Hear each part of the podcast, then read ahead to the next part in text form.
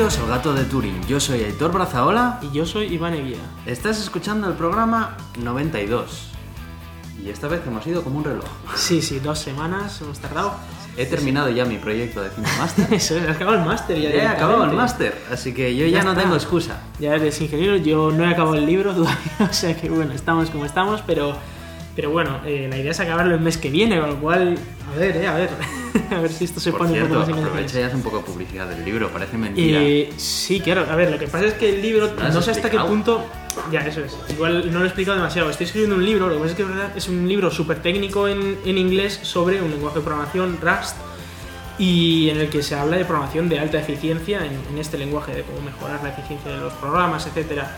Eh, está en inglés, con lo cual entiendo que nuestra audiencia, que es más en español, pues. Bueno, bueno, no mm, sabes que al no final lo los sé, luego- que nos escuchan, mucha sí, sí, gente mucha habla gente inglés. habla inglés y mucha gente igual está interesada en este lenguaje. Es un lenguaje que soluciona muchísimos los problemas de seguridad que tienen lenguajes convencionales y aún así sigue siendo muy rápido. Y bueno, por eso me gustó mucho, empecé a estudiarlo y ahora que ya lo uso muy a menudo, pues me pidieron escribir este libro y, y ahí está. Y en teoría va a salir aproximadamente en mayo, pero ya se puede precomprar en Packet Publishing. Podríamos hasta dejar un link si, si Por quieren. supuesto. Eh, di cómo se llama el libro. El libro se llama Rust High Performance y es pues eso de Rust, de alta eficiencia en, en Rust. Muy bien, entonces ahora tienes más presión encima Para acabarlo, Para ¿verdad? acabarlo, porque claro, fíjate tú que, que más. No, no es fácil, ¿eh? no es fácil porque te pasas los fines de semana escribiendo. Yo me paso aquí los fines de semana escribiendo y, y, bueno, incluso entre semana también a veces toca escribir y tal. Pero bueno, es, es lo que son muchas páginas. Eh, no soy un fan de, de la escritura, la verdad. No, ya. Así que, que, pues, pues cuesta mucho trabajo porque además es algo en lo que te tienes que forzar, que no es algo que salga porque sí, ¿no? es como programar, digamos, que, que ya estás acostumbrado y tal. Escribir es otro rollo. En tu caso, tuviste que escribir toda la memoria entera, que también fueron Sí, sus 100 páginas. No es así. tanto, pero como lo tuyo. Pero, pero bueno, sí, en fin. Sí, Yo ya bueno. me puedo permitir ir por ahí a volar mi dron y a disfrutar Todavía un poco te, más de te la vida. falta probar francés, eh, chaval. Bueno, bueno, bueno, pero poco a poco, pero poco a poco. Rust es un lenguaje de programación que lo promueve mucho la Fundación Mozilla. ¿no? Bueno, es que fue creada por la, por la Fundación Mozilla. Eh, Sí que es verdad que todo el proceso de creación y tal lo lleva la comunidad, es decir, que no hay un comité central como digamos en C++ y tal, que es el que desarrolla el lenguaje y los demás lo aceptan, sino que Ujú. la propia comunidad es la que pues, pide mejoras, cambios, etcétera, y, y eso se va, se va haciendo. Obviamente hay una, una jerarquía dentro de quiénes son los desarrolladores principales y tal, y un poco quienes deciden la mayoría de las cosas, pero eh, en general lo, lo promueve toda la comunidad. Rust es un lenguaje de programación muy joven, ¿no? ¿Te has encontrado problemas Sí, escribiendo el libro eh, a la hora de bueno. ciertos capítulos o qué? Mm, Tanto como. No, no, no, problemas no. Eh, es verdad que hay algunos detalles que el problema que tienes es que tienes que usar versiones eh, inestables del compilador, digamos. Y el problema que tiene eso es que mañana tu código puede dejar de funcionar. Y es un poco más problemático en ese sentido, pero para el 99% de los casos puedes usar el compilador tal como está. Por ejemplo, el proyecto este OpenStratos para lanzarlo al espacio está siendo reescrito entero en Rust y en Rust estable y todo y no hay ningún problema y va Ujú. todo genial y no, no pasa Ujú. nada. Pero es verdad que algunos detalles de muy, muy, muy técnicos como vectorización, etcétera, que son cosas que necesitan ya eh, inestable. Es verdad que me tuve que informar sobre muchas cosas porque, eh, claro, hay cosas en las que no estás trabajando en el día a día y que te cuesta más pillarlas. Doble trabajo, ¿no? Es el doble trabajo, no solo escribirlo, sino que tuve que informarme muchísimo sobre muchos detalles. Y bueno, todavía queda, ¿eh? porque me quedan un capítulo y medio para escribir. Sí, sí, sí. Pero, pero sí, sí, y, y lo que me está gustando mucho es que estoy aprendiendo yo mismo ¿eh? y estoy mejorando mis, mis capacidades en este lenguaje un montón. O sea, de, de que yo llevaba programando este lenguaje desde que salí en 2015 hasta 2017, son dos años. Y bueno, llevas una soltura y tal. De hecho, cuando estuve en Estados Unidos estuvimos programando en este lenguaje y tal. Eh, como curiosidad, en Estados Unidos usábamos un framework web que ya se ha quedado obsoleto y ha salido uno nuevo mucho mejor. Con lo cual, es verdad que hay mucho cambio porque como todavía es un poco nuevo, salen Vale. cosas muy nuevas y muy buenas cada cierto tiempo. Y muchas veces cambia la comunidad de paradigma y dice, uy, estamos usando esta, esta librería, pero ahora ha salido esta que es mucho mejor en todos los aspectos y viramos otra vez para usar esto nuevo. Entonces, bueno, hay que ser un poco flexibles. De hecho, el libro, desde que se comenzó a escribir, que fue como en octubre hasta ahora, ha habido que ir modificando capítulos anteriores porque se iban modificando algunas librerías e incluso algunas librerías quedaron obsoletas y tenías que hablar de la nueva que había venido para sustituirla. ¿no? Entonces, es un trabajo continuo. realmente. Imagino que tiene que ser muy complicado escribir algo de algo tan cambiante. Y bueno, este es tu primer libro. ¿Estás pensando en escribir ya el siguiente? Me han pedido otros dos y y bueno, yo voy a dejarlo un tiempo, porque es duro, quiero tener un poco vida durante un tiempo, durante unos meses. Eh, el- a ver, el tema es que, claro, cuando te piden escribir un libro, te piden en cierto tiempo. Claro, Y ese no. cierto tiempo, e- efectivamente, se puede hacer, pero no se puede hacer con la holgura que a mí me gustaría, ¿no? Y con eso de, yo qué sé, yo los fines de semana, pues hombre, no me importaría escribir todos los fines de semana 3-4 horas, pero me está tocando escribir 10 horas o 12 todos los fines de semana y me toca un poco las narices algunos fines de semana, ¿no? Normal. Pero, pero bueno, es, eh, de momento os he dicho que, que quiero descansar un tiempo. No me extraña, no me extraña. sí, sí, ya. Bueno, ya. pues si te parece, no sé si quieres decir algo. Ah, bueno, sí, Queríamos queríamos comentar, lo comentar que, lo sí, que hicimos perdona. esta semana. Sí, esta es semana cierto, hemos es tenido una visita muy excepcional y es que Es eh, el CERN, el, el acelerador principal, el LHC, está de parada técnica hasta finales de marzo, si no me equivoco. Y de hecho, eh, hasta finales de febrero de este mismo mes están las cavernas de los detectores abiertas, lo cual es algo muy excepcional y que solo ocurre una vez al año. El año que viene va a ser más larga esta parada, porque va a ser la, parada larga antes de que empiece el siguiente run, el Run 3. Entonces, hemos podido visitar cavernas de detectores, de hecho una que era la que queríamos visitar muchos, que era la del CMS, el detector eh, de muones, el Compact Muon Detector, que está a tomar por saco de donde Sí, vivimos, la sí, verdad, sí. porque está, está muy lejos, está eh, en la otra punta del, del acelerador, del, del anillo, pero fue espectacular, no sé. Sí, tú- fue, fue. El aparato es enorme, te da la sensación Sí, de sí. que estás enfrente de una máquina tremendamente compleja. Son 14.000 toneladas, que se dice Sí, pronto, pero y- es una barbaridad. está re- eh, revestido de cables y aparatos por todas partes y incluso el acceder hasta él impresiona porque está enterrado a, a tal profundidad que cuando 100 metros de profundidad, Claro, creo que son algo menos, 90 o algo cuando, así. cuando bajas en el ascensor y vas pasando por los pasillos y poco a poco te y vas ver la como- caverna, como miras para abajo y es solo vacío, o miras hacia arriba y ves que eso tira para arriba y no, no acaba nunca. Sí, sí, ¿no? sí, es, es impresionante. te da la Además tuvimos la suerte de que estaba el detector abierto, es decir, estaba despiezado porque esto, claro, normalmente eh, mientras se está Mm. operando está cerrado, es decir, los dos laterales están puestos y lo que ves es como un cilindro muy, muy, muy grande, son 40 metros creo de cilindro, o, el CMS creo que es un poco más pequeño, de hecho, pero bueno, es un cilindro y no ves mucho, ¿no? no ves ¿Cuál más es el más grande, quizá? Atlas es más grande, pero porque tienen los imanes fuera. Es decir, lo que es el detector es más pequeño, pero los imanes de fuera, los imanes toroidales son muy grandes y ocupan una barbaridad de espacio. Eh, en cambio, el, el CMS es súper compacto y es muy pequeñito, muy pequeñito. Me comentaba un compañero del, del experimento del LHCb que él dice que el LHCb es mejor porque se tiene más resolución. Bueno, bueno, me imagino que ahí habrá Ahí hay un poco pique.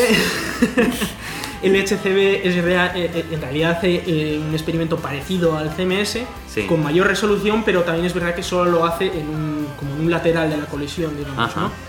Eh, bueno, ahí- Yo, yo creo que no es tan impresionante de ver como el CMS. No lo sé, no he entrado nunca en el Le estoy viendo fotos y es bonito, pero...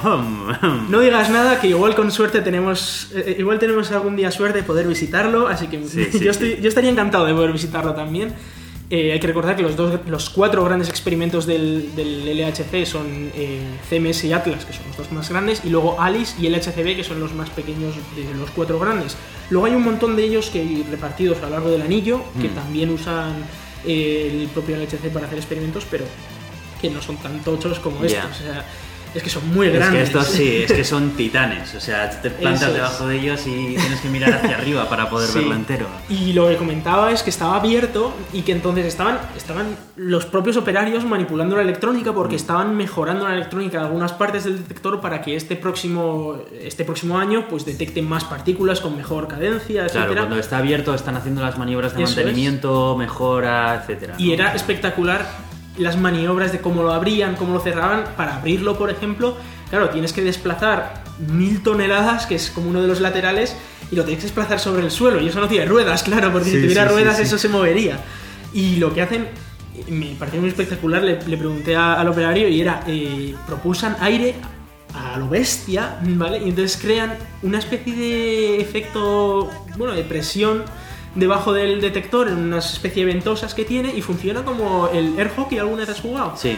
Que como tiene aire por debajo, se puede empujar y se mueve. ¿Qué me el dices? Pero, sí, sí. pero, pues tiene que ejercer una fuerza del Una aire. que fuerza del aire de la leche, efectivamente, Para porque para mover eso, todo eso, eso es. También hay que tener en cuenta que solo se mueven los dos laterales del detector y lo que es el centro, que es lo más pesado, que igual serán 12.000 toneladas, eso no se mueve, se mueven los dos laterales y luego estuvo muy chulo ver, por ejemplo, el inyector de las partículas como se iba haciendo más pequeño, más pequeño, más pequeño hasta el punto de colisión. Sí. Y, y bueno, y aprendimos un montón de, de cosas también de cómo funcionaba el detector por dentro, Sí. de cómo se detectaban las partículas, qué tipo de partículas se detectaban en el detector, porque además el detector nos explicaron que estaba hecho como una cebolla, ¿no? Y que al principio pues se detectaban las trayectorias de las partículas, luego la carga de las partículas, porque tenían un campo magnético y si eran positivas giraban para un lado, si eran negativas para el otro. Y luego finalmente pues tenían los, eh, los calorímetros que se llamaba que impactaban contra ello eh, las partículas y se- según cuánto, cuánto de lejos fueran pues tenían más energía o menos. Y finalmente los muones se detectaban en la última capa de la cebolla que eran los que no, no los paraba nadie. Ya. Entonces la verdad es que fue muy muy chulo, eh, muy, muy espectacular. ¿Puedo decir que se parecía muchísimo a Black Mesa? lo que es el laboratorio en general, ¿no? El ir ahí entre, entre estos los ascensores, la- las verjas y tal, Sí, era sí. bastante parecido. Y además, como el CMS se había construido en superficie, teníamos encima todo el bueno todo este edificio en el que se había construido el CMS que también tenía un aire a esos edificios de Black Mesa en los que tenían todo, lo- todo el tema de bueno to- todos los- las provisiones y todo no Sí, Era sí, en cualquier momento pillabas una palanca y te ponías Sí, por ahí a golpear aliens. sí sí muy Sí, la verdad, la verdad que estuvo muy, muy, muy. no muy hemos guay. conseguido este año una visita a Atlas y eso hay que conseguirlo el año que viene porque eh, la verdad es que, claro, esto el problema que tiene es que todo el mundo quiere ir a visitarlo y son miles de personas, incluso dentro de los, los propios trabajadores del CEN queremos ir a visitarlo y el problema es que no hay suficientes time slots, digamos, no, no hay suficiente espacio en el tiempo para que todo el mundo visite las cavernas. Entonces, pues eh, es lo que ha tocado. Este año no hemos podido ver Atlas, a ver si el año que viene tenemos la suerte y bajamos Atlas. Aún así, eh, recordaros que podéis ir a visitar el CERN en cualquier momento del año, que hay visitas gratuitas eh, en las que podéis inscribiros y podéis ver diferentes partes de- del CERN. No podéis bajar a las cavernas, pero podéis ver los centros de control, por ejemplo, de- del Atlas, Hmm. o podéis ver un, un antiguo acelerador, el Super ci- sincro, Sincro- sincro- sí, nunca sé decirlo bien. Sí, bueno, Fui a verlo molaba mucho. el SC, vamos a llamarlo el SC, SC. eh, que también pues podéis ver uno de los primeros, bueno, el primer acelerador que hubo, hubo en el CERN, Sí. que ahora ya no está en funcionamiento, pero que, que os lo explican exactamente Y cómo además con funciona. un espectáculo de. No lo cuentes, no lo cuentes, que vengan ellos y que lo vean. Efectivamente, efectivamente. que vengan ellos y lo vean, sí, sí. Y luego incluso podéis, sé que hay visitas al data center y así, aunque esas Sí. no sé exactamente cómo de especiales son. No sé si Yo hice también la del data center y moló Sí, mucho. Porque te, te llevan ahí a una sala y que también Sí, te hacen ti- tiene efectos cosa, tiene y no voy a decir sí. más. lo sé, lo sé. No me lo han contado, más. yo no la he hecho esa visita y me lo han contado y la verdad es que les recomiendo que la, que la hagáis si tenéis la oportunidad de, de viajar por aquí. He de decir que los vuelos desde España, especialmente a partir de, de ya de primavera, son muy baratos. Muy es decir, bueno. igual por 50 euros podéis veniros. O sea que os lo recomiendo muchísimo. Sí. Eh, bueno, he de decir, como responsable del audio de alguna forma, eh, con respecto al anterior episodio, que tuvimos un problema a la hora de editarlo y es que mm, tenemos una puerta de ruido que inicialmente la pusimos cuando hablábamos a través de Skype. Sí. Bueno, de Mumble, porque por aquel entonces eh, había siempre un ruido blanco que se colaba en la grabación y no interesaba que apareciese mientras el otro estaba hablando y el otro estaba callado. Claro, a día de hoy eh, grabamos con el, mismo, con el mismo micrófono y no tenemos la necesidad de poner una puerta de ruido. Sí. Me di cuenta después. Lo que pasa es que como tenía ya los ajustes del proyecto pues todos hechos, pues ahí estaba la puerta de ruido. Sí, sí. Y no la modificaba porque estaba configurada de, a, la- a la- los mismos volúmenes que teníamos antes. Claro, lo que ocurrió fue que había frases o, o palabras que quizá no las pronunciábamos a la altura de, a la que ya empieza a cortar el audio y pues eh, había palabras que estaban rotas o no se terminaban o había huecos y demás. Entonces lo corregimos, subimos una versión corregida. Eh, muchos de vosotros ya os habíais dado cuenta del problema, pero tuvimos que lidiar con el mecanismo de iVoox para distribuir los audios, que es un poco más delicado de lo que nos gustaría y por eso pues a Nos pesar de duplicó que- el audio y todo. Sí, eh, bueno, hubo un jaleo, tuvimos que hablar con soporte para que nos cancelaran uno de los audios. Fue bastante jaleo y de hecho alguno de vosotros se enfadó mucho, que tampoco queremos comentarlo más de la cuenta, pero eh, lo sentimos. También es verdad que esto lo hacemos con nuestros propios recursos, eh, sin cobrar nada. es- es que tampoco y tenemos- sale como podemos que salga, ¿no? Así Tampoco que eso. Bueno, pues como lo importante es el contenido y nos estamos enrollando más de la cuenta, vamos a empezar ya a hablar acerca de lo que hemos reunido esta semana. Ha sido una semana completa, ¿eh? de hecho. ¿Mm? Sí, sí, Eh, sí. Hemos tenido noticias de tecnología y de ciencia a saco de ellas. Así que Sí, bueno, si quieres puedes empezar tú con esto que te saqué punto. Eh, resulta que a los, eh, al director del FBI y de, de otras agencias gubernamentales eh, con respecto a la seguridad en los Estados Unidos no le parece bien que, y le preocupa, de hecho, que la gente en los Estados Unidos compren terminales de Huawei ZTE y ZTE, porque son marcas chinas Sí, y, claro. eh, claro, eh, están lejos de eh, la- el control y de la seguridad La seguridad, importante, seguridad. De seguridad nacional. de la seguridad que el Estado puede proveer a los ciudadanos. De hecho, potencialmente se conoce que pueden tener eh, filtraciones ya que pues eh, le deben muchas cosas a ciertos gobiernos como, como el chino, ¿no? Sí. Entonces, Claro, que recomiendan diferencia que no de lo los compren. estadounidenses que no deben nada a nadie, por lo visto, y que el gobierno en ningún caso accede a los terminales estadounidenses. Efectivamente. De hecho, sus palabras eran, estamos profundamente preocupados por los riesgos de permitir que cualquier compañía o entidad que esté en deuda con gobiernos extranjeros y que no comparten nuestros valores, obtenga posiciones de poder dentro de nuestras redes de telecomunicaciones. Claro. Claro, yo aquí me hago una pregunta. Entonces, ¿qué es lo que saben ellos supuestamente que no sabemos el resto de personas? Porque, claro, si dicen eso, será porque algo hay. Sin embargo, tampoco hacen público nada. Y El tema, yo, a ver, personalmente, obviamente, si te compras un móvil chino, te espía el gobierno chino. Si te compras un móvil estadounidense, te espía el gobierno estadounidense. Pero vamos, el gobierno estadounidense puede espiar tanto a los chinos como a los estadounidenses. Y los chinos también.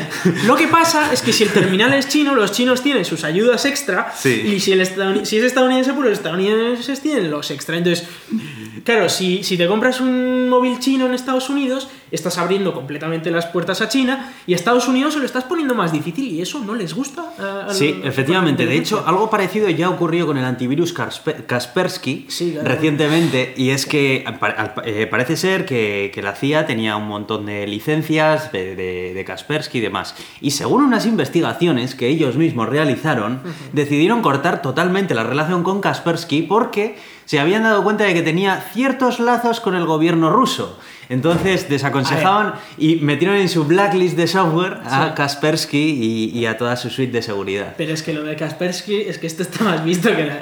A ver, Kaspersky, casualmente, no sé cómo lo hacen, pero los primeros en, en pillar la- el antivirus para, o el parche para los, primer- los virus rusos, que son la gran mayoría, son Kaspersky.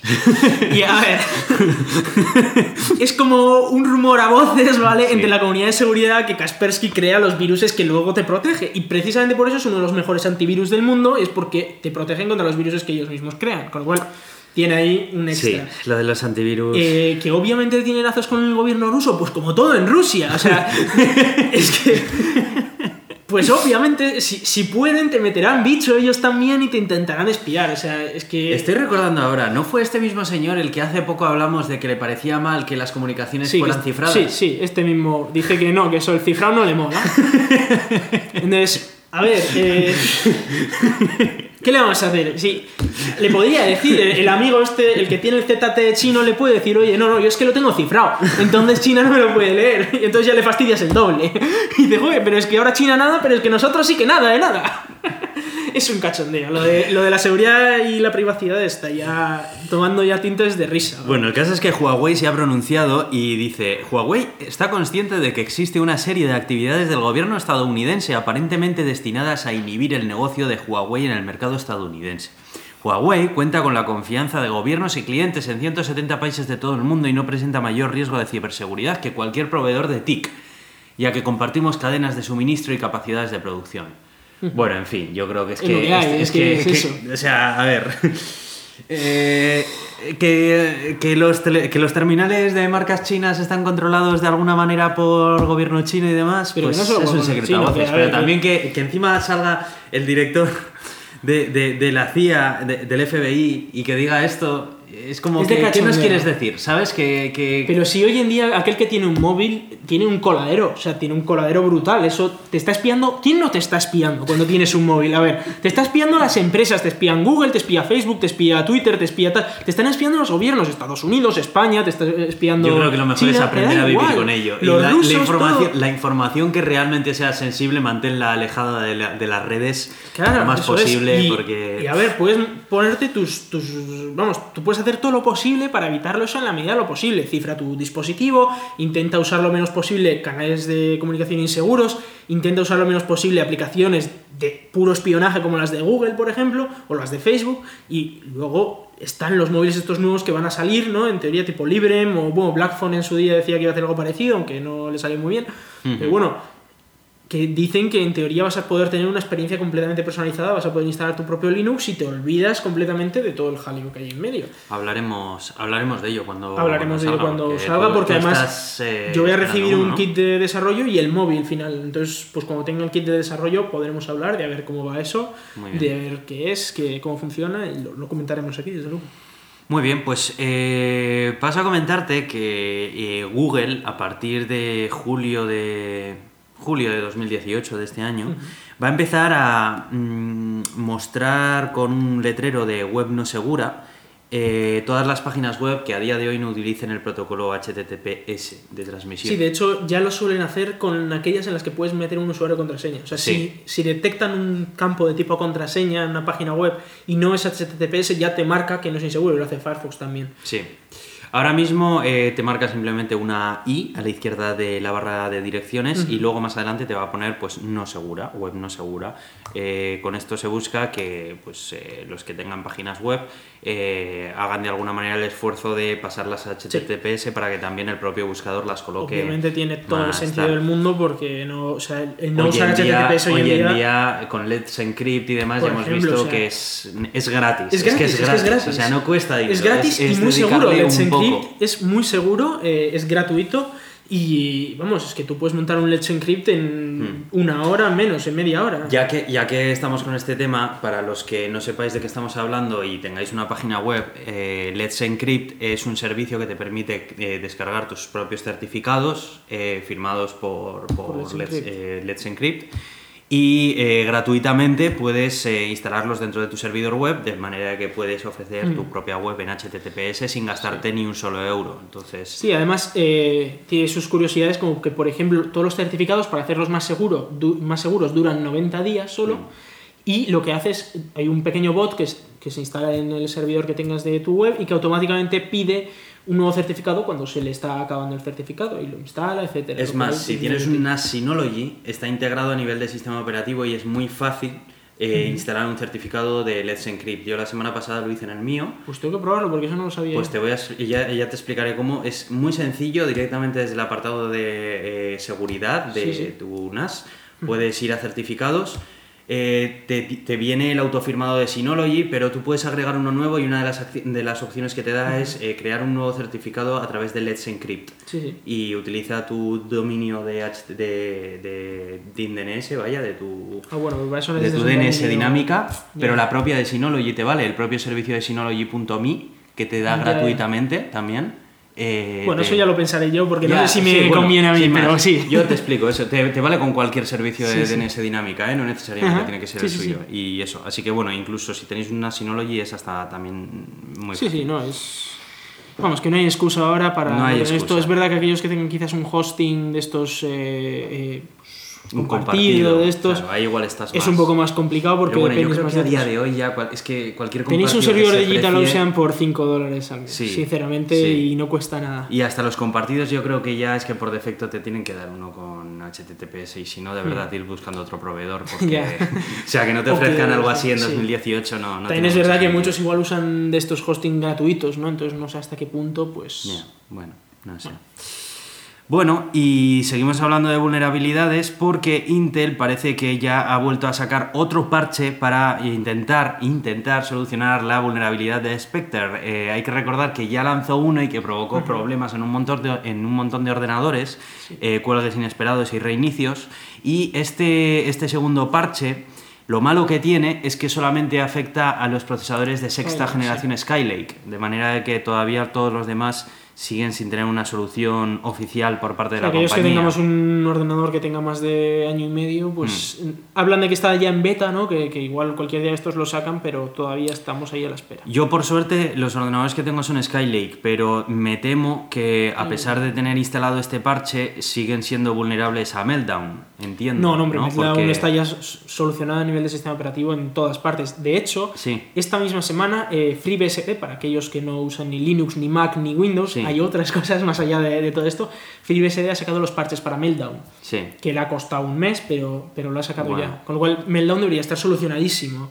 Eh, Spectre, la primera variante, más o menos debería estar ya tirando. La segunda eh, les va a costar más, pero debería. O sea, el tema es que también es muy complicado de, de que. de Ya, la bajada de sí. rendimiento No, y- además también es... Bueno, la bajada de rendimiento tampoco se nota tanto. Pero bueno, el caso es que eh, es, eh, a día de hoy estamos bastante seguros, tal y Sí. como estamos. No obstante, tenemos ahí un agujero que ha, ha dicho ya Intel que lo va a solucionar no para los procesadores que vienen este año, sino para los del que viene. Así que bueno, a ver cómo lo van a hacer. Me sorprende mucho que un procesador que lleva eso un desarrollo de 4 o 5 años lo solucionen en un año, después de haber desarrollado durante 4 años. A mí me gustaría saber también la ñapa que se ha hecho por debajo para poder presentarlo tan rápido, porque efectivamente, como dices tú, Sí, a ver cómo lo están no- no solucionando. es complicado. Igual Sinceramente, esto igual habría que hacerlo una arquitectura poco nueva y Ya. empezar. Sí, el problema es que, claro, es, Claro, lo quiere solucionado este año, no lo quiere Claro, solucionado en 2025, lo quiere solucionado eh, ahora. Por claro. supuesto, en 2025 vendrán ya eh, corregidos, Sí, pero de ya- momento. Pero parece ser que van a venir corregidos ya a finales de este año o principios del siguiente los nuevos procesadores. No obstante, supone comprar otro ordenador nuevo, así que no sé yo. Ah, o procesador. Sí. Bueno, y seguimos hablando de criptodivisas porque aunque en este caso no termina de ser del todo una criptodivisa, es más, hace más hincapié en el término blockchain, pero bueno, Hmm. Telegram, la red de mensajería instantánea, también se quiere subir al carro y pretende presentar una solución que de alguna forma solucione eh, algo parecido a lo que hace Ethereum, si no me equivoco. O sea, intenta que también sea un blockchain que permita contratos inteligentes, Sí. de manera de que no solamente sirva para hacer transacciones monetarias entre los diferentes usuarios de Telegram, sino que además se pueda utilizar también como cadena de verificación para determinadas identidades o incluso, incluso determinado, determinadas aplicaciones que puedan funcionar sobre la plataforma de blockchain de Telegram integradas dentro de, la mensajería instantánea. De momento solamente eh, se ha liberado un white paper en el que hablan, hablan acerca de ello y, tal, pero todavía no hay algo muy, muy especificado acerca de lo que va a ser ni los objetivos que tiene. Eh, es importante hablar de esto porque quieras que no, eh, Telegram tiene mucha audiencia y, y sí que tienen potencial como para poder llevar y popularizar un poco el blockchain entre los usuarios. Pero también sé que tú eres bastante reticente con respecto a esto y me gustaría conocer qué No, opinas acerca de todo ello.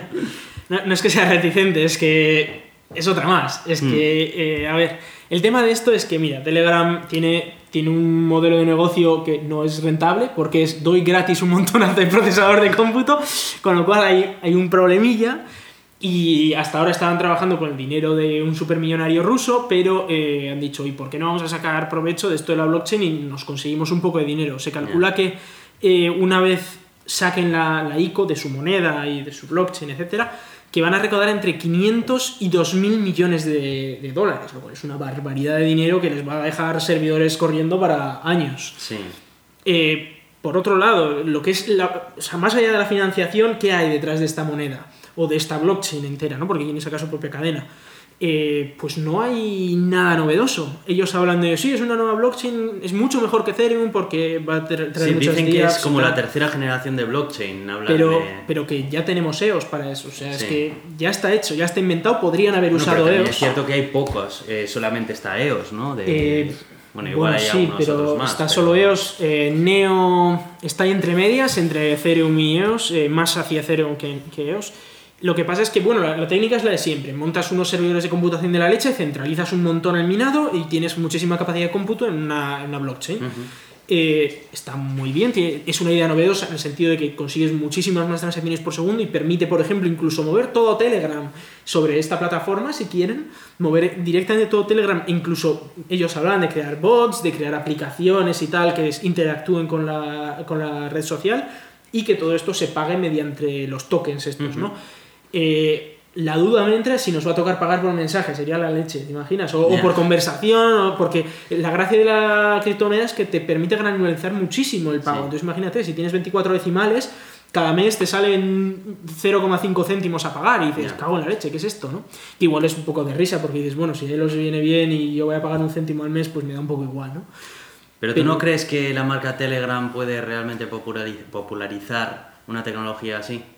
Eh, el tema es cuánto de visible dices, lo sí, hacer". existe EOS, es cierto. Sí, sí, pero, no conoce ¿cuántas, gente cuántas personas conocen exacto, EOS? Muy pocas. Efectivamente. Pero mi duda es, ¿cuánto de visible va a hacer Telegram esto de ton? Hmm. Eh, porque, claro, si yo uso Telegram, pero no me entero de que estoy usando una criptomoneda, vale, o sea, es muy guay, Ya. estoy usando la blockchain, pero no me estoy enterando de que estoy usando la blockchain. Entonces, se convierte en mainstream, pero porque nadie sabe lo que está pasando debajo. Pasa como, como con la telefonía móvil o como los smartphones. Claro, pero Todo el mundo tiene uno, pero no que- sabe lo que está pasando También es por cierto debajo. que eh, una tecnología llega a su, a su estado de madurez Sí, cuando sí. es tan ampliamente utilizada por personas que incluso no saben cómo funciona. Bueno, por pero ya debajo. hay plataformas que hacen cosas parecidas, tipo Sí. Steemit, por ejemplo. Eso es un servicio de blogging que la gente lo está usando solo por el hecho de hacer un blog y porque te pagan por escribir. Y la gente lo está usando así. Y está usando por detrás una blockchain entera. Es más, todo el blog entero y todo el sistema de blogs está por encima de una blockchain, ¿Cómo que has es en lo dicho que se basa. llamaba? No conocía eso. STEM.it. STEM.it creo que se llama. Ah, Eh, es de los mismos creadores de EOS, de hecho. De hecho, EOS es una generación de, ese- de esa blockchain.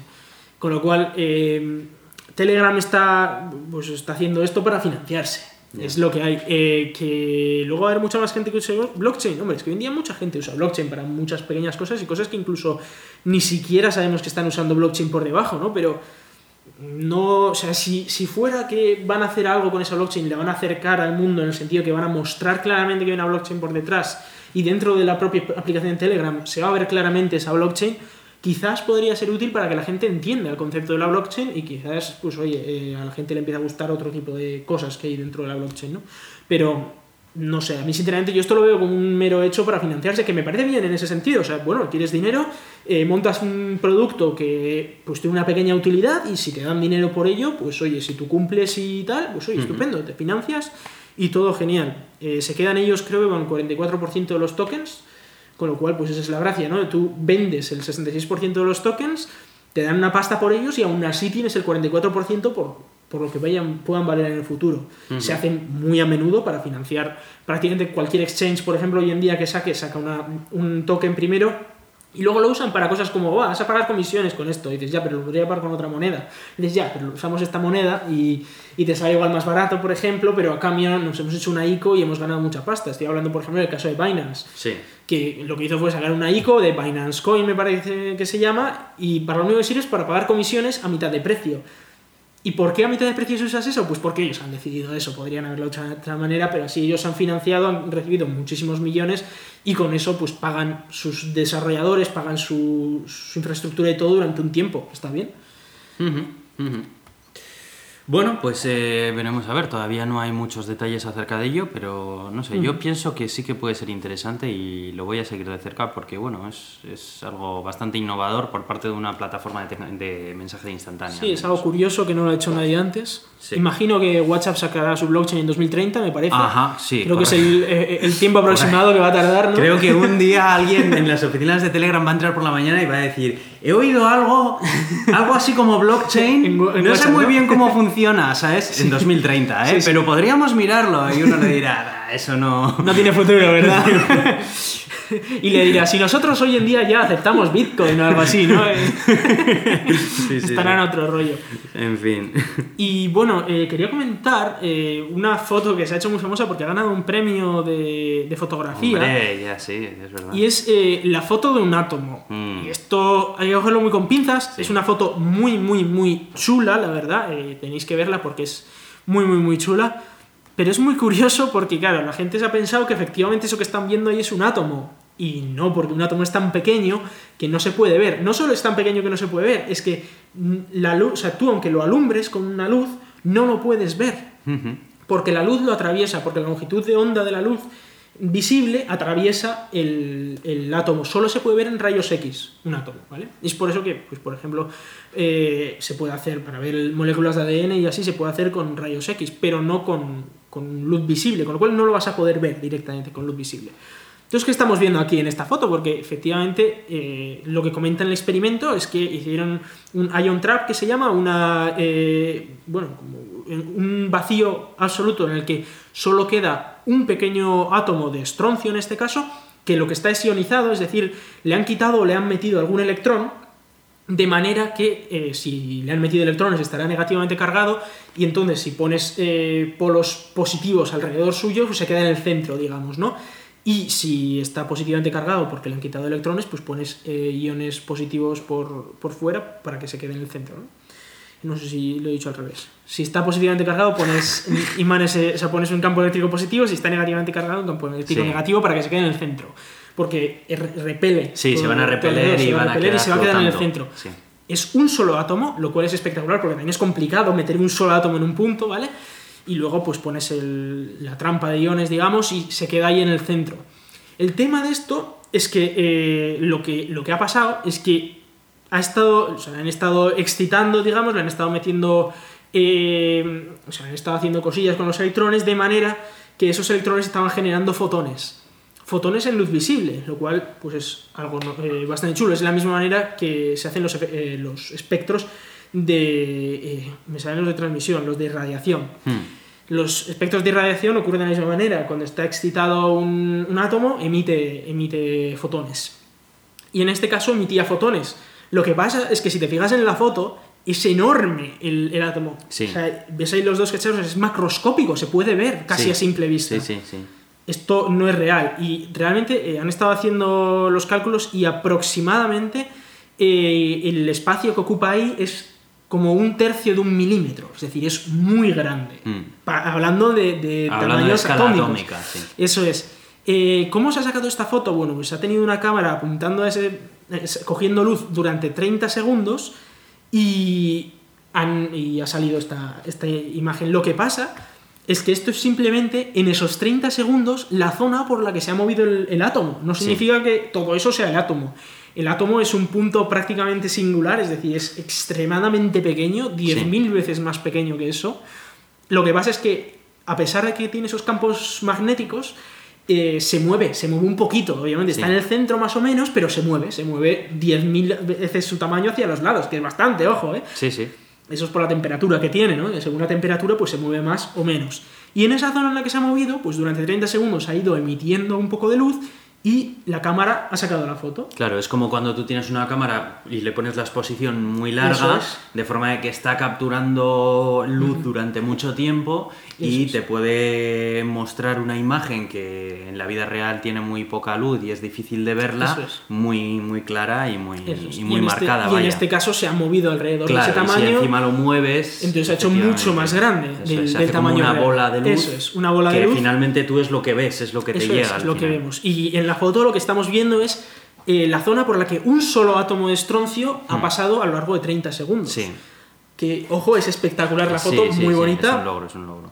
Y, y está muy bien porque acerca un poco más la, la ciencia de lo más pequeñito a- a- al mundo. Vamos a pasar el link porque es verdad que es, es muy chulo pensar en que entre los dos electrodos que se ven, son como dos palos que van por los laterales, tan solo hay 2,3 milímetros de distancia. Sea, es, es muy pequeño ese espacio que estamos viendo y en cambio pues se ve que el punto del átomo es incluso más pequeño todavía. ¿no? Entonces bueno, es, es muy chulo la verdad de verlo. Y felicidades también por, por el, el compañero este David Natlinger, que ha sido el que ha ganado el premio. El premio de fotografía científica eh, organizado por el EPSRC, Engineering and Physical Science Research Council. Yo sí que lo vi, de hecho, eh, Héctor, si no me equivoco, estaba explicándolo en un hilo en Twitter. Me suena que tú lo... Re- tú- ¿Héctor qué? Héctor Socas.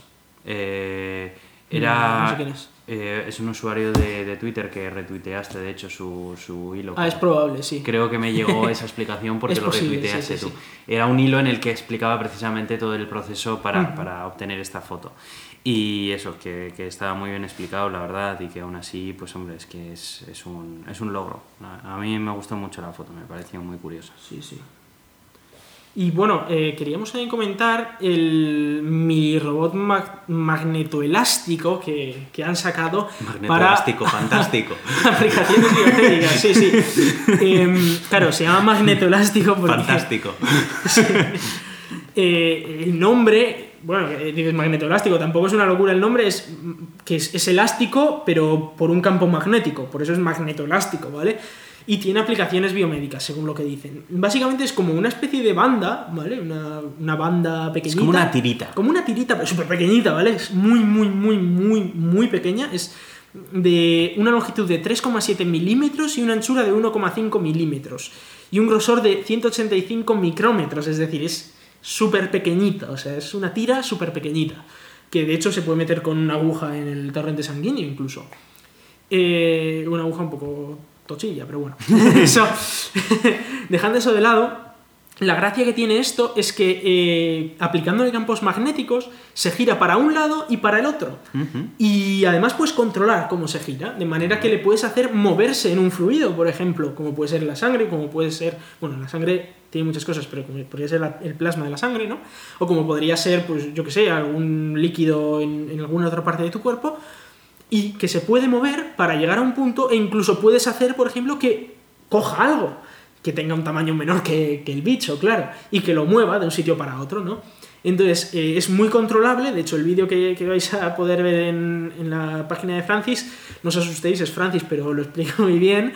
Estoy viendo el vídeo y mola El bastante. vídeo cómo está se muy mueve, chulo, porque se, mueve, muy rápido. Sí, se mueve muy rápido, eso es. Pero lo más chulo es que lo pueden controlar y además han estado viendo los vórtices que se generan en el agua y tal, o en el líquido que están Ya, usando, ya. etcétera.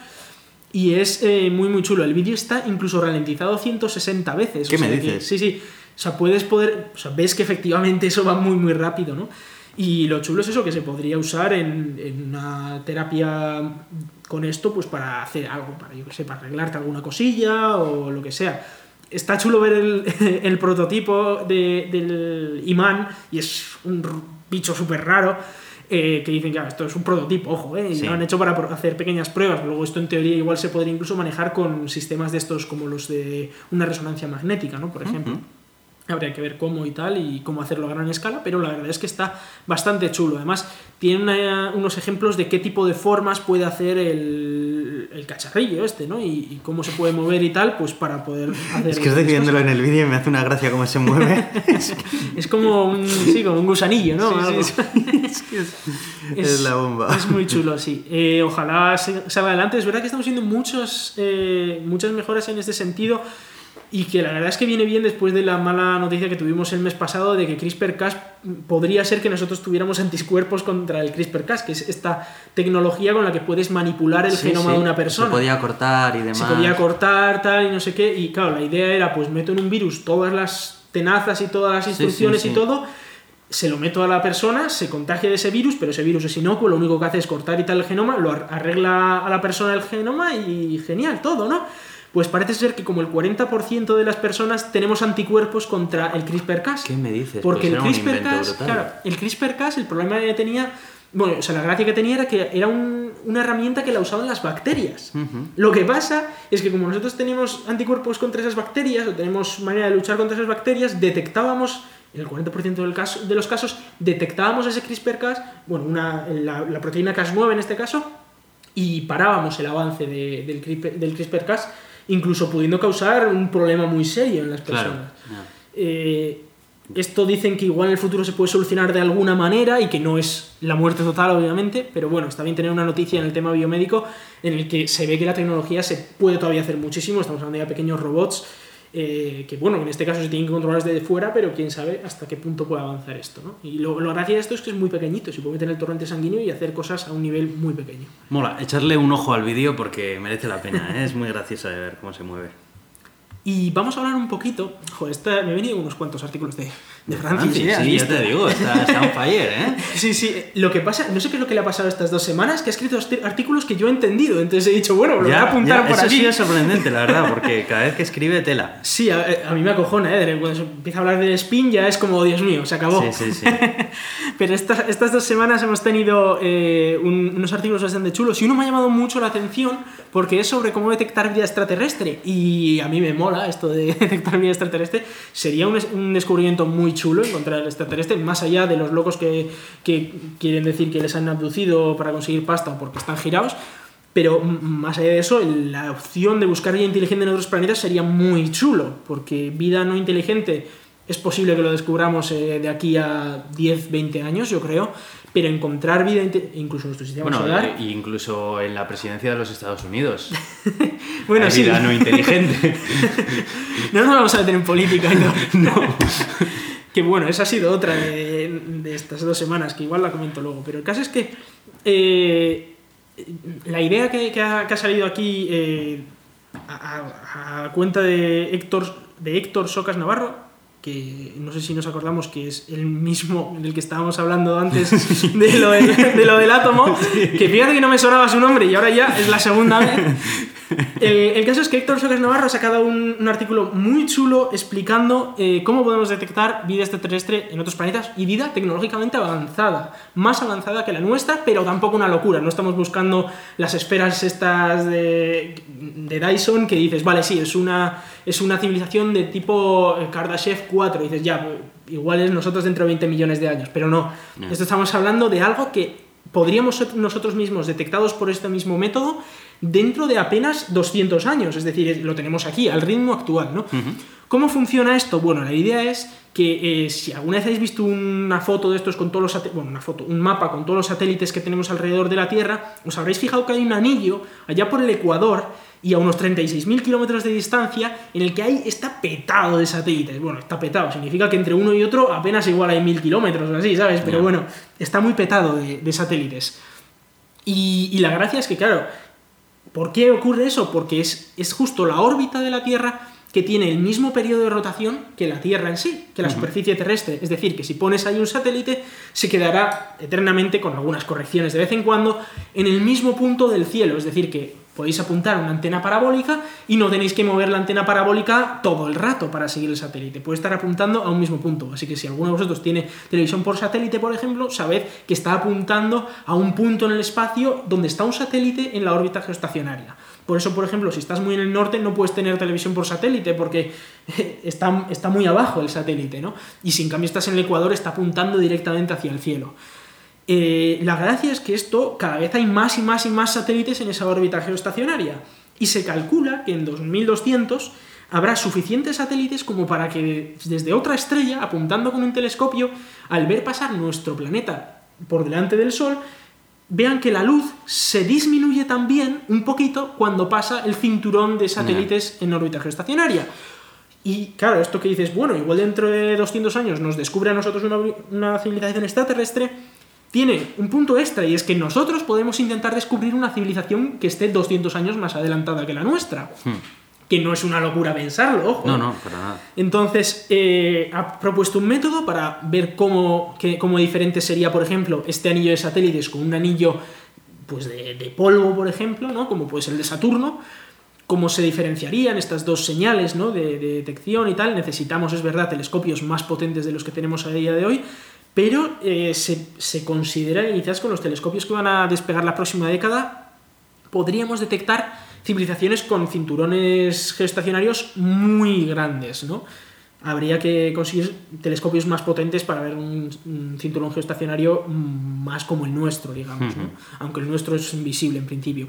Y Sí, al final es intentar replicar eh, lo. intentar buscar lo mismo que nosotros vamos a provocar Eso es, eso es. eh, en un horizonte muy cercano, pero en otra raza que probablemente eh, lo, Sí, sí. lo esté haciendo ya. Y, y bueno, pues sí, al final es encontrar. intentar encontrar un reflejo de, de- de lo mismo que nosotros vamos a hacer. Y luego esto viene a, a otra idea en la cabeza, y es que si nosotros vamos a ser capaces de detectar esto en otras civilizaciones, otras civilizaciones van a ser capaces de detectarnos a nosotros. Claro. Y ahí es donde viene la idea de queremos que nos detecten. porque igual hay que parar de mandar satélites a la órbita geoestacionaria para que no nos detecten, ¿no? Ya, bueno, ese es el debate de siempre. Ese va a ser el debate. Ahora mismo no es mucho debate porque no nos van a descubrir ahora mismo, ¿vale? Sí. Estamos aquí haciendo mucho el tonto, no tenemos mucha potencia de radio, no tenemos muchos satélites, no la estamos liando demasiado a nivel No cósmico. estamos haciendo mucho ruido. Eso, no estamos haciendo mucho ruido a nivel cósmico, pero de aquí a 100 años es posible que sí, es probable, de Sí. hecho, que estemos haciendo muchísimo más ruido. Y bueno, ya con Elon Musk, después de con lo que vamos a hablar, ya ni te cuento el ruido que vamos a hacer si este tío empieza a mandar cohetes.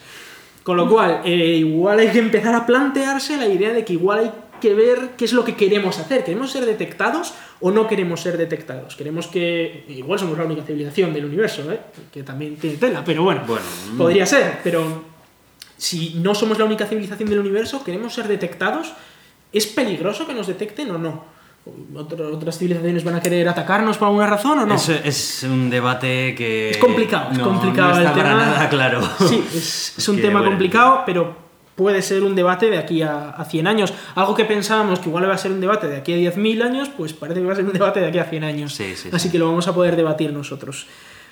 Eh, como curiosidad, pues eh, tenéis ahí el artículo de Francis en el que podéis ver las diferentes curvas de luz, ¿no? Según si es, pues es un, un, anillo de satélites o un anillo de, de piedras, etcétera, o de hielo, etcétera. Bueno, vais a poder ahí tener mucha información. Lo que quería comentar de lo de, de lo de Trump eh, es la, la idea esta que ha hecho, que ha cancelado prácticamente todos los programas científicos de la NASA.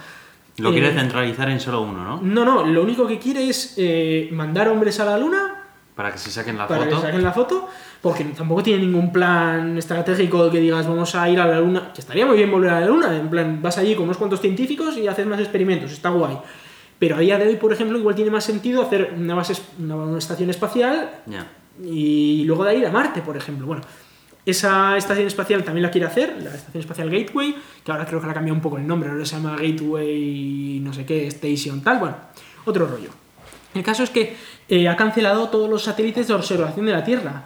Eh, todos estos que los, que está- los que estaban mirando por el cambio climático, que estaban demostrando Pero, todos los meses que había cambio, ¿cambio qué? climático. Claro, ese es el Sí, tema. eso no existe. Tienes ahí como 15 satélites que todos los meses te dicen, no, tío, hay cambio climático y, lo tengo, y tengo pruebas científicas que dicen claramente que hay cambio climático. Pero como él dice, me da igual, quitas al tío que te viene todas las mañanas diciendo hay cambio climático y ya está, ya no hay cambio climático. Y luego otro de los satélites que van a cancelar, por ejemplo, es Discover. No sé si te acuerdas las imágenes esas de Epic, que todas las- todos los días hay una cuenta de Ah, Twitter sí, que pone una sí, imagen sí, de la Tierra. siguiendo durante una temporada. Eso es, es, eh, es un satélite que se llama Discover, que es para la observación de la Tierra, pero es que además tiene una cámara que está apuntando a la Tierra y saca fotos cada dos por tres. Y además está siguiendo la Tierra desde el lado del Sol, de manera que siempre, Siempre se ve se ve la. Tierra girando Soleada. y soleada entera. Eh, y ahí es donde viene el problema, que es todo observar la Tierra, ¿para qué? Si ya sabemos cómo es. Entonces, fuera ese satélite, y me fastidia, tío, porque teníamos un satélite sacando fotos chulas. Y nos lo van a quitar. Luego, todo esto es pues, para ver la deforestación y todas estas movidas, todo esto es fuera. Pero es que incluso los que ya se han lanzado, o los que se han lanzado hace pocos, también se cancelan todos. Es decir, se quedan ahí volando satélites que son perfectamente funcionales y en los que Estados Unidos ha, ganado- ha gastado millones, se tiran a la basura porque le apetece al señor Trump. Y, y bueno, y un montón de, de experimentos y tal que, que se iban a llevar a cabo la próxima década que también se han cancelado. Se han- las- los ha, bueno, digamos que se han cancelado, los ha cancelado Trump. Esto ahora tiene que pasar por el Congreso para ser ratificado.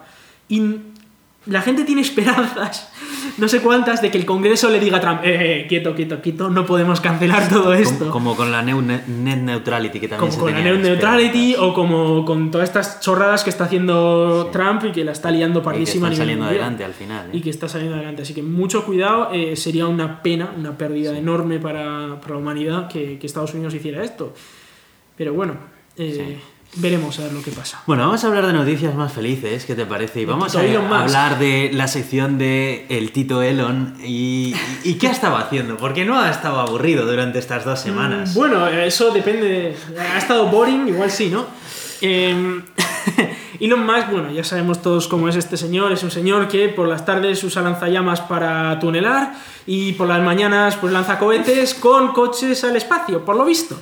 Pero antes de hablar de eso, quiero hablar de una gran novedad que acaba de ocurrir en SpaceX, una de las empresas de, de Elon Musk, que ha ocurrido después de lo del Falcon Heavy, que lo vamos a hablar, por supuesto lo vamos a hablar, pero que quiero, o sea, y de hecho creo que tiene incluso tanta relevancia como lo del Falcon Heavy, y es que eh, se ha visto, se ha filtrado una foto de la nueva etapa Block 5 del Falcon 9. Es, ¿Qué es esto? ¿Qué es esta locura que nos estás diciendo, Iván? Eso, eso. Eh, bueno, resulta que el Falcon 9 ¿vale? Eh, ha ido modificándose a lo largo de los años. eh, un- la mayor modificación creo que surgió en 2013, si no me equivoco. Y luego ha ido modificándose, salió la 1.0, luego la 1.1 que fue totalmente diferente, mucho más alta, más potente, etc. La 1.2 era la primera que tenía idea de ser reutilizada y ahí es donde salieron el Block 1, Block 2, Block 3 y Block 4 que eran como subversiones de esta. Y, y la idea es que es un cohete que es el mismo, es un tubo para arriba de 72 metros de altura, ¿vale? Pero eh, se modifican cosas pues como las aletas de los laterales o como unos propulsores más potentes o me- mejoras en general para hacerlo Sí, más reutilizable, una poner unas patas, eso es. Y ahora ha salido el Block 5. Lo que pasa es que el Block 5 es muy distinto a las anteriores. Eh, digamos que se parece más, o sea, hay más diferencia entre un Block 5 y un Block 1 o un Block 4 eh, que entre un 1.2 y un 1.1. O sea, es, lo que pasa es que a Elon Musk no le gustan las versiones y dijo, no quiero cambiar de versión. Pero es un cohete muy distinto. Es un cohete que se cree que va a tener un 8% más de potencia que el actual, que dices, bueno, tampoco es una locura, pero va a usar nuevos motores que son los primeros motores que tienen calificación de vuelo de la NASA para mandar astronautas encima. Es decir, que son lo suficientemente fiables y seguros como para que la NASA diga voy a poner a un tío encima. Ajá. Que hasta ahora decía que ni de palo, que eso se resquebrajaba a veces, que eso tal, que le había explotado un esto de, de helio por ahí. O sea, que suponen un cambio en el nivel de calidad, En el nivel que, de calidad, que les sí. permite eh, abrirse a un montón de nuevos contratos. No solo eso, ha sido. eh, bueno, esto es- este es el primer eh, bloque, que, o el primer cohete que va a ser capaz de mandar astronautas eh, de SpaceX, pero es que además ha mejorado también los tanques de helio. Aquel que explotó y gratamente destruyó un satélite de Facebook, pues eso está solucionado, parece ser también. No solo eso, sino que ahora las eh, aletas con las, que, con las que aterriza van a ser de titanio, que de hecho en el Falcon Heavy ya vimos que los dos laterales son de titanio, y en un lanzamiento del Falcon 9 también las vimos. Vamos a hablar más sobre estas eh, aletas de titanio luego cuando hablemos del Falcon Heavy. Y eh, no solo eso, sino que va a tener unos motores un poco mejores. Las patas además van a tener una cosa muy curiosa, y es que ahora las patas se bajan, pero para volver a subirlas no pueden subir. Y lo que tienen que hacer es desmontar las patas y volver a montar las subidas, lo cual pues supone aproximadamente dos semanas de reparaciones. Como Elon Musk quiere poder volver a lanzar el cohete en menos de 24 horas, de hecho él decía que quiere hacerlo en menos de 12, le han dicho que no. Pero bueno, quiero volver a lanzarlo en menos de 24 horas. Han hecho un sistema para que las propias patas se vuelvan a retractar y se, y se vuelvan a acoplar a- al cuerpo del cohete. Además, eh, una de las. Bueno, la, la parte, digamos, de conexión con la segunda etapa ahora es de color negro, porque lo que les estaba pasando antes era que se quedaba muy negra esa parte y eso no era bonito para la publicidad. Claro, ¿y qué han dicho? Pues la pintamos la de negro. pintamos y de negro y así no se ve. So- Eso problema es. solucionado. Problema solucionado. Eso es como quitar al tío ese que te viene a recordar que el cambio climático existe, ¿sabes? Hombre, aquí te da igual, dices, mira, yo quiero conseguir publicidad con esto, me da igual pintarlo de qué color, pues si lo pinto de negro, también es verdad que han cambiado el material, ahora es un poco más resistente y tal, sí, pero bueno, que una, o sea, la más importante era, esto se queda feo cuando vuelve a aterrizar, pues lo dejamos negro y así no se queda feo. Eh, las patas también van a ser negras, lo cual es eh, algo novedoso porque ahora son blancas. Y, y bueno, y todos estos sistemas de mejora para. En teoría, lo que está hecho es para poder recuperarlo mucho más rápido y para que sea muy fácil reutilizarlo. También supone que eh, el coste es mayor de crearlo, pero bueno, si lo reutilizas mucho, en teoría debería ser posible de reutilizarlo 10 veces sin mm, prácticamente ningún mantenimiento y 100 veces haciendo algún mantenimiento profundo. Es decir, igual cambiando algunos motores, cosas como por ejemplo lo que han hecho es que todo el sistema de motores ahora en vez de estar soldado está atornillado. O sea, los nueve motores Merlin están todos en una plataforma, digamos, de metal y eso antes lo que se hacía era soldarse con el cohete, con la parte de abajo del cohete. Ahora lo que han hecho es nada de soldadura, unos tornillos y si hay que cambiarlo se destornilla, se pone otra y tira Y para, arriba. claro, claro. Lo que quieren es que sea todo extremadamente rápido de reutilizar. Que obviamente pues es el objetivo de ellos, ¿no? Para reducir muchísimo los costes. En la foto sale una Dragon arriba, ¿no? En la foto sale una Dragon y de hecho no sale una Dragon cualquiera, sale, bueno, es una foto de una V2. camiseta, eh, por cierto, pero sale una Dragon V2, la Dragon tripulada, Mm. lo cual ya da bastante a entender las intenciones de este bloque. Eh, el cohete además, pues eso, tiene las aletas de titanio porque antes tenía aletas de, de aluminio. El problema que tenía las aletas de aluminio es que cuando iba muy rápido el cohete se quemaban, básicamente, o sea, se petaban muchísimo. Además había que repintarlas porque había mucha corrosión, etcétera.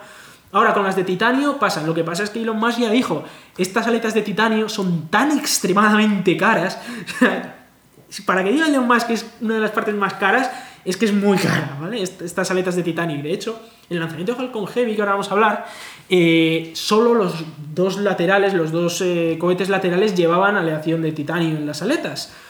Y lo que dijo es, menos mal que hemos recuperado esas dos porque tenían las aletas de titanio. O sea, le daba igual lo demás, pero quería conservar las aletas de titanio. Ya, ya, ya. Así que os puedes, no te puedes imaginar... tan caro. Te puedes imaginar que eso es muy, muy caro y que, y que, bueno, que además es muy, muy efectivo también. Y luego, como curiosidad, eh, en teoría podría, podría SpaceX lanzar, porque quiere lanzar 30 lanzamientos al año. Esto es una puñetera locura. Nadie en el mundo hace 30 lanzamientos al año, ¿vale? Esto es, hablamos de dos por mes, incluso más de dos por mes. Es una puñetera locura. Pues en teoría lo podría hacer con 5 o 6 etapas block, block 5 de estas, porque como nos va reutilizando, pero para empezar lo que van a hacer es construir unas cuantas, no se sabe cuántas exactamente, pero más, en teoría más de esas, para poder eh, reutilizar más tarde, después de haber revisado cómo ha funcionado esa etapa, si es mejor, si es peor, qué pequeños cambios se pueden hacer. Y esto poco a poco, después de iteraciones, en teoría debería ser capaz de hacer esos lanzamientos después de 24 horas, apenas 24 horas en, en tierra firme, ¿no? Lo cual es muy, muy, muy sorprendente. También decir que Elon Musk ya, bueno, SpaceX solo tiene etapas de bloque 3 y bloque 4. Las de bloque 3 ya las estaba tirando al mar, ya lo seguimos hablando de que no la voy a aterrizar. De hecho, le pasó con la última de bloque 3 que la intentó tirar al mar, pero sin querer la recuperó. Ya, cosas que pasan, ¿sabes? Realmente lo que querían hacer era una prueba de eh, un amerizaje suave a mucha velocidad, es decir, un nuevo tipo de aterrizaje. La idea era que ahora lo que hacen es tres encendidos. Querían probar a hacer solo dos encendidos y ver a ver si el cohete era capaz de aguantar esas fuerzas y de consumir menos combustible, porque al final si lo idealmente solo tendrías que encenderlo una sola vez, al final de boom y el frenazo final y ya está. Eh, pues por lo visto les funcionó porque el cohete se quedó flotando intacto en el mar. Y cogieron ahí un barco, le ataron unas cuerdas y dijeron, venga chavales, para, para la costa. Pero los de Block 3 ya los estaba tirando. Los Block 4 todavía vamos a ver que alguno lo va a re- reutilizar, pero todos los cohetes nuevos que se hagan van a ser Block 5. Y además, de momento solo va a hacer Block 5 para, para Falcon 9, pero. Este Block 5 está preparado para ser utilizado también en el Falcon Heavy. Es decir, que vamos a poder tener una misma etapa para todo. Es verdad que luego para usarlo como etapa central del Falcon Heavy igual no le conviene usar una etapa reutilizada de, de un Falcon 9 y probablemente haya que cambiarla entera o crear una desde cero, ¿no? específica para los blocks centrales. De hecho, creo que esa es la idea. Y vamos a hablar del Falcon Heavy. Eso te iba a decir, que llevamos una hora de podcast y todavía no hemos hablado podcast, de lo más importante. Sí, sí, ya ver, es verdad. Quería también dejarlo para el final, por eso de crear expectación y tal, ¿no? Bueno, ya es un evento que, Es un evento que probablemente ha todos pasado los que nos ya. estáis escuchando lo habéis Sí. estado siguiendo en directo, entonces Sí, no es eso nada es. nuevo, pero sí que merece la pena comentarlo porque fue espectacular. Eh, muchísimo, tuvo una eh, tuvo una cobertura en los medios brutal Sí, y, sí, y fue increíble de ver en directo y, y te daba la sensación de que se estaba haciendo historia en ese momento y lo que estábamos viendo era alucinante. Pues sí, Entonces, sí. eh, Eh, como sé que vas a contar un montón de curiosidades que yo tampoco conozco, adelante.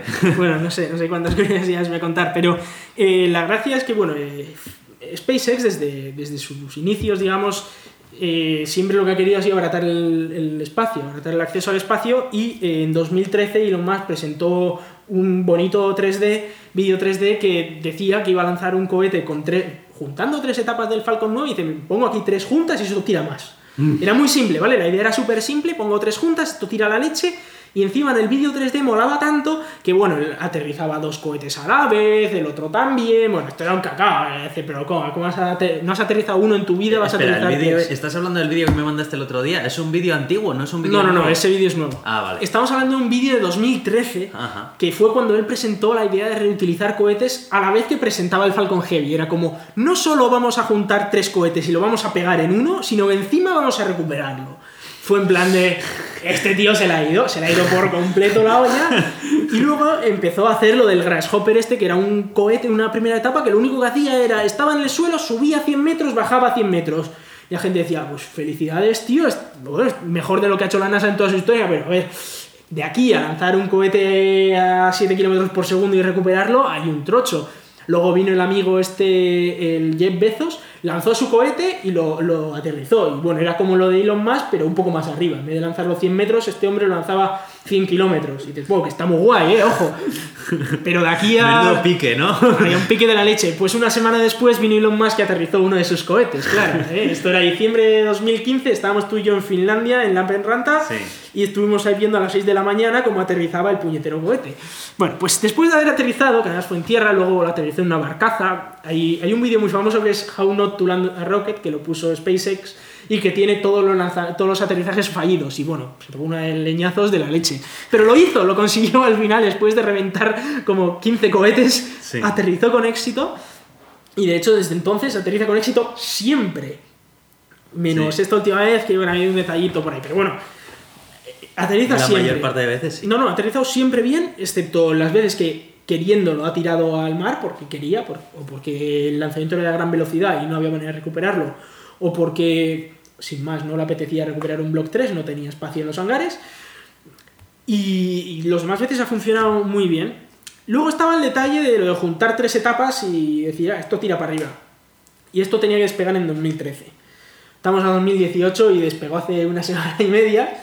Sí, sí. Pero bueno, cinco Pero años de retraso, pero lo Y hizo. aún así, ninguna otra compañía ha sido No, no, bueno, es que están años luz, las demás están años luz, pero la NASA, todas están mirando y dicen, ¿qué ha pasado? este tío nos ha adelantado aquí y no nos hemos enterado de nada. Sí, sí, sí. Todos se descojonaban de este hombre lo ha cuando hecho, presentó lo ha hecho el 3D. tarde, pero aún así Sí, sí. lo ha hecho. A ver, Elon Musk hace todo tarde y hay que conocerle. Se llama ya tiempo Elon a esto, ¿sabes? O sea, cuando el tío te dice, voy a sacar el Model 3 en junio de 2017, dices, ya, ya, bueno, que me llega en 2019. Dices, ¿no? cuando te dice, voy a lanzar tres cohetes pegados y los voy a aterrizar. ¿En- ¿Cuándo? En 2013. Dices, bueno, sí, ya, ya será Ya. cinco años más tarde, ¿no? Como lo que ha dicho de lo de que el tío va a empezar a colonizar Marte en 2025. Y dices, ya será para menos, ya será 2035 igual, ¿no? Pero lo va a hacer, porque eso es lo que pasa con este hombre, y es que lo dice, lo suelta, todo el mundo se descojona de él, porque dice, ¿a dónde vas, chaval? ¿Cómo vas a hacer esto, no? Y todo el mundo está descojonándose de él muchísimo tiempo hasta que lo hace. Ya. Entonces eh, es muy gracioso. El caso es que eh, lo hizo, lanzó este cohete y, y lo de recuperar los cohetes pues también funcionó muy bien. Eh, vimos perfectamente aterrizar los dos cohetes laterales en, en tierra firme y bajaron además muy sincronizados y tal, aterrizaron y como si nada, ¿no? Es- de hecho, el GIF se ha hecho súper famoso de las dos etapas aterrizando. Sí, sí, sí. Hay que recordar que son etapas de más de 50 metros de altura, ¿eh? que, que no son unas etapillas de 5 metros, no, no, son un bicho que es como un cuatro plantas o cinco plantas, es, es una barbaridad. De hecho, incluso más, como 10 plantas o así de, de edificio, ¿no? Entonces, bueno, eh, los aterrizó. El central, pues tuvo un problemilla y lo que le pasó es que el, líquido de encendido del motor, es decir, pues eh, el líquido con el que se hace la chispa del motor para encenderlo, pues se le acabó. y entonces de los tres motores que tenía que, encender al aterrizaje solo encendió uno. Lo cual supuso que se pegó un leñazo contra el, contra el mar a unos 400 kilómetros por hora, que fue bastante fuertecillo, digamos. Sí. Eh, se reventó no solo eso, sino que se reventaron las cámaras de, de la barcaza que estaba apenas a 100 metros de aquello y no tenemos ni vídeo de, de lo que ocurrió. Sabemos lo que ocurrió solo por la telemetría. Eh, no obstante, bueno, la solución ha dicho Elon Musk que es fácil, es meterle más líquido y Ya. ya está. Tampoco tiene mucho misterio esto. Sí, la verdad. Y, y bueno, eh, ¿qué tiene de, especiali- de especial este cohete? eh, más allá de que se haya retrasado 5 años. Por cierto, se retrasó 5 años porque, claro, más allá de pensar de pego tres cohetes y esto tira, es que los dos cohetes de los laterales ejercen fuerzas eh, al cohete central. Y lo que les pasaba en las simulaciones era que sí, tú pegabas los tres, pero el del medio se reventaba. No. Y no es lo que quieres en este caso. Eh, bueno, después de retrasarse esos cinco años, ¿qué es lo que ha ocurrido? Fíjate que han tenido las otras empresas cinco años para prepararse y decir, bueno, bueno, este tío viene por estas, vamos nosotros a hacer nuestro propio desarrollo. Además, con gente que tiene 40 años de experiencia, pues debería haber sido esto más fácil, ¿no? Sí. Que con unos tipos que llevan 10 años de experiencia. Bueno, pues el caso es que este cohete reduce, o sea, divide por tres el coste del doble de carga del cohete más potente que hay ahora mismo en servicio. He oído por ahí que es el co- cohete más potente jamás creado por la humanidad. No es verdad. El cohete más potente jamás creado por la humanidad fue el Saturno V que nos llevó a la Luna y que se dejó de fabricar porque era muy caro. Pero este es el siguiente, digamos. Es el segundo cohete más potente jamás creado y, por lo tanto, el más potente actualmente en servicio. Puede enviar tres veces la carga en su configuración totalmente en la que totalmente se cae el agua, es decir, si pierdes todos los núcleos, eh, puede enviar tres veces la carga del Delta 4 Heavy, que es el, el que hasta ahora era el más potente de todos. Tres veces la carga del Heavy. De repente hemos pasado de 29 toneladas que podíamos mandar a- al espacio a más de 60. Eso es una locura. Pero es que luego encima el coste es muchísimo, perdón, es el doble de carga, pero el coste es tres veces menor. Que me está equivocando los números. O sea, el doble de carga porque pasamos de 29 toneladas a 63, pero es que el coste pasa de 300 y pico millones, casi 400, a menos de 100. Es decir, es una reducción de... Y esto mandando el doble, ojo, eh, Sí. mandando el doble. Eh, estamos hablando de que aproximadamente, bueno, el cálculo que hacen es, si fuera para mandar el 100% de esa carga, sería más caro, un- más de 100 millones, no ha dicho cuánto, pero un poco más de 100 millones. No obstante, eh, la gracia es que puedes mandar el 90% de esa carga, es decir, multiplicar efectivamente por dos la carga de- del Delta 4 Heavy, por solo 95 millones de dólares, lo cual estamos hablando de números muy altos, pero teniendo en cuenta que en otro te cuesta 400 y mandas la mitad, pues si puedes mandar el doble por cuatro veces menos, pues Sí. es de risa. Por cierto, estoy viendo fotos del Delta 4 Heavy y es mucho más bonito el de, de- de SpaceX. Sí. O sea, bueno, es, es verdad que el, el Delta 4 Heavy no, no está hecho para ser bonito y SpaceX No, no, es mucho más eh, una empresa de visual, digamos. Sí, ¿eh? sí, es, sí. es mucho más la- publicidad. es que la diferencia es brutal. Esto parece Sí, que eh, es 100% funcional, sin ningún tipo de detalle Sí. estético. Tiene ciertos Es problemas comparas- el, el Delta 4 Heavy. Hace poco, de hecho, tuvo un lanzamiento y tiene curiosidades como que, por ejemplo, como está hecho de hidrógeno, o sea, como usa hidrógeno como combustible, siempre tiene un pequeño escape, pero porque eso se usa para que no se, de- se presurice demasiado por la temperatura, siempre se echa un poco. De hecho, en todos los cohetes ves que siempre sale humillo cuando Mm. está en la rampa. Pues sale el hidrógeno y resulta que en el momento de, incendiar, de encender el motor, claro, eso saca fuego y el hidrógeno se enciende. Y de repente todo el cohete se convirtió en una bola de fuego de hidrógeno. Que no pasa nada porque está preparado para eso, ¿vale? Tiene materiales fuera que aguantan eso. Pero es como, what the fuck, tío. Sí, sí, sí, Se te está quemando el cohete. Eh, es muy habitual en los cohetes de hidrógeno. En el caso de SpaceX usa queroseno, con lo cual, pues no ocurre eso. Eh, y es más barato también en el sentido del combustible, en todo el tema de cómo funciona. Volviendo al Falcon. Heavy. Volviendo al Falcon Heavy, eh, esta misión no solo era tan importante por el hecho de que iba a lanzar este cohete que es tan bestia y que, del que de hecho estamos hablando ahora, sino que fíjate que ya que se me, se me había olvidado, lanzó como, claro, todos estos primeros lanzamientos nunca se puede lanzar algo que cueste mucho dinero. sí. Entonces, la mayoría de la gente de, los demás, eh, de las demás empresas lo que hacen es poner un bloque de hormigón y ya está. Muy simple. Pero Elon Musk no podía hacer eso porque, bueno, de hecho no sé si te acuerdas lo que lanzó en el primer lanzamiento del Falcon 9. ¿No era queso? Lanzó un queso gigante, sí. lanzó como 5 toneladas de queso al espacio, eh, como curiosidad muy graciosa. Y claro, y en esta dijo, pues esta va a ser todavía más bestia. Y lo que decidió fue que el primer Tesla Roadster que se fabricó, eh, uno además que tiene un color muy especial, un cherry red, y que lo tenía Elon Musk, porque fue el primero en reservarlo, que esa es otra, en Tesla, aunque Elon Musk no reserva el primer, si Elon Musk no reserva el primero, no se lleva el primer coche, ojo. Pero bueno, en este caso eh, había reservado Elon Musk el primer Tesla Roadster, ese Tesla Roadster rojo, y ese es el que pusieron encima de- del cohete para lanzarlo al, al espacio. Pero es que encima ya no solo iba, dices, el, el coche, que ya es de risa, sino que encima iba un maniquí con, o sea, conduciendo el coche, digamos, ¿no? Eh, como mágicamente. Y iba ese maniquí con un traje espacial de SpaceX. Con lo cual esto ya era un cachondeo de la leche. Pero es que si ya no fuera suficiente, encima pusieron eh, la canción del iPhone Mars de, de, De- de- de David Bowie Sí, eso. en, en el momento del lanzamiento y luego la de Space Odyssey también. Entonces, bueno, esto ya era el cachondeo padre. Pero es que encima, en la, en la consola central del coche había un cartel que ponía Don't Panic, que era una, una referencia a el guía del autoestopista galáctico. Entonces, bueno, ya esto era un cachondeo de, de la leche. Y, y fue muy divertido verlo. Fue muy bonito ver las fotos del coche eh, orbitando alrededor de la Tierra.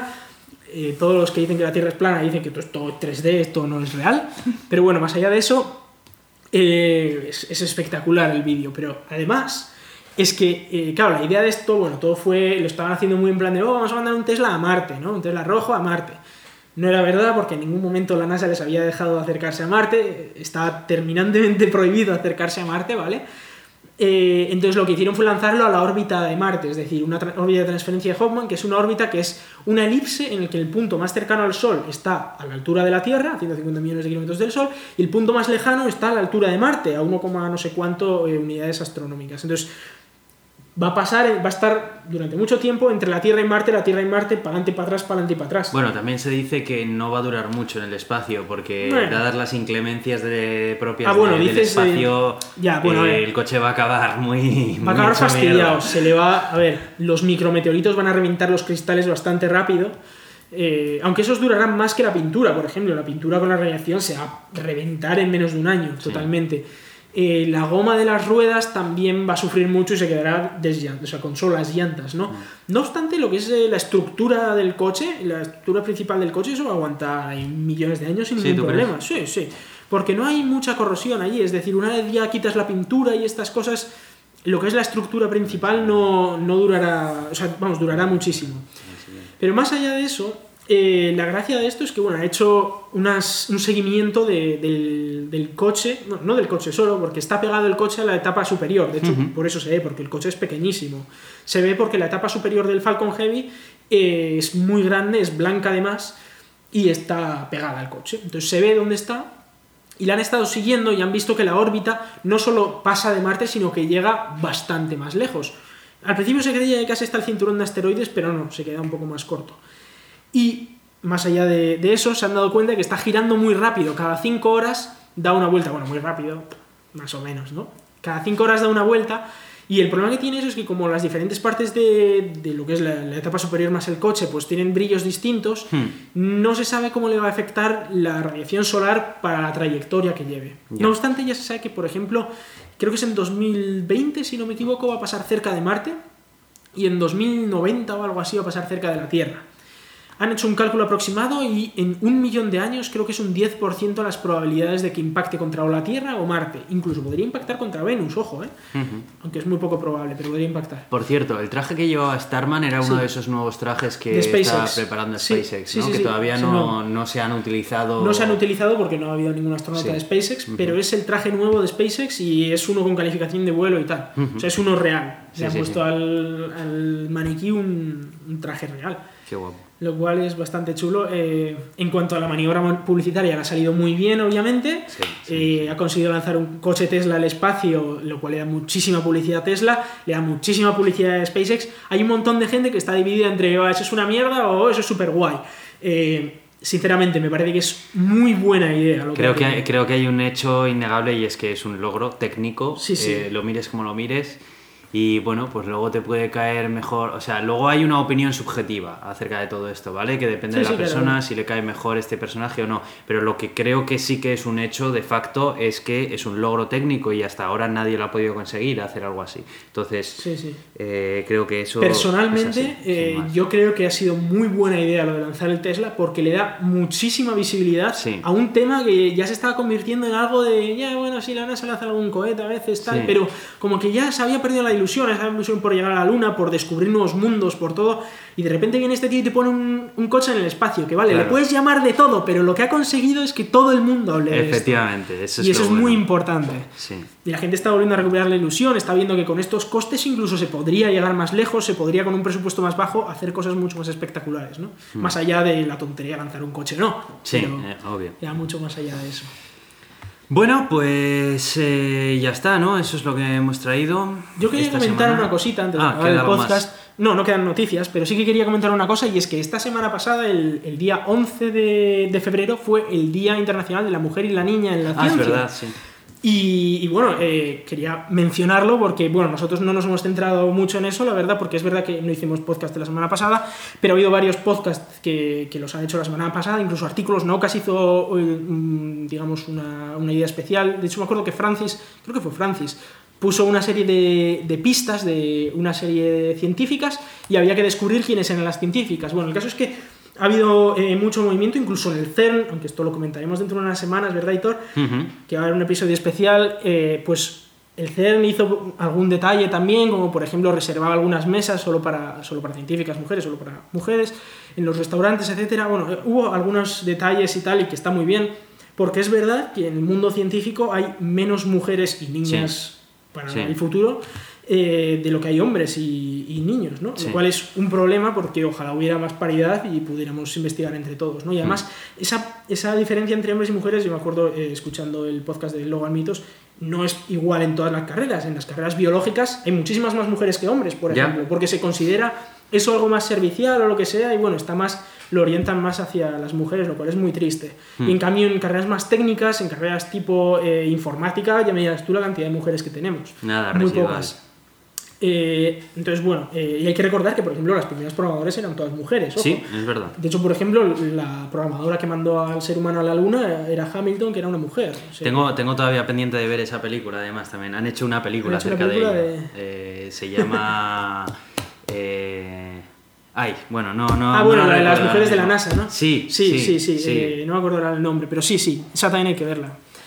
Pero sí, la verdad es que eh, mencionarlo porque, bueno, si alguno de aquí tiene hijas, por ejemplo, o lo que sea, y, y quiere invitarles a que descubran la ciencia, pues es un buen momento y es una buena razón, aunque razones hay siempre para, para animar a la gente, al menos a que descubra la ciencia, luego a cada uno pues le gustará o no le gustará, Hmm. pero que vean que esto no solo todas las personas, tanto mujeres como hombres, son capaces de hacer cualquier tipo de descubrimiento y, y, bueno, y trabajar en esto, porque hay que re- siempre se ha visto mucho la ciencia desde el punto de vista del genio hombre que descubre algo, pero esto no es así. Esto Sí, es gente que se tira trabajando toda su vida y que hace poco a poco pequeñas iteraciones sobre sus descubrimientos y llega a grandes descubrimientos. A propósito, la película de la que hablaba se llamaba Figuras Ocultas. Es verdad, figuras ocultas. Pues bueno, en cualquier caso, eh, desde aquí decir que os animo mucho a escuchar todos esos podcasts. Vamos a dejar unos links de algunos podcasts que, que hemos visto, bueno, en concreto el de Logan Mitos que hemos visto y del link a- al artículo de Francis, que a ver si lo encuentro, que antes no lo conseguí encontrar. Y, y bueno, os animo a echar un vistazo. Muy bien, pues ahora sí que cerramos. Esta vez nos ha salido un episodio largo, pero creo que interesante. Últimamente metemos mucha chapa, ¿eh? Pues sí, pues sí, la verdad, pero bueno. Eh, nos podéis escuchar en Euska Digital los jueves a las 7 de la tarde y la repetición los domingos a la misma hora. También estamos en Radio Podcastellano en el momento en el que aparezcamos por ahí. Eh, pertenecemos a la comunidad de ciencia creativa Escenio, que pertenece a la, Cátedra de Cultura Científica de la Universidad del País Vasco. Y nos podéis escribir vuestras eh, cosillas, enviarnos noticias a elgatodeturin.gmail.com, escribirnos en Twitter en arroba elgato de Turín y tenemos una página en Facebook y eh, estamos también en iTunes y en iVoox. Um, estaría muy bien si nos podéis poner vuestras valoraciones, nos ayudaría a salir en portada. Y a nosotros nos podéis seguir en Twitter como arroba cronosnhz. Y a mí como Racian.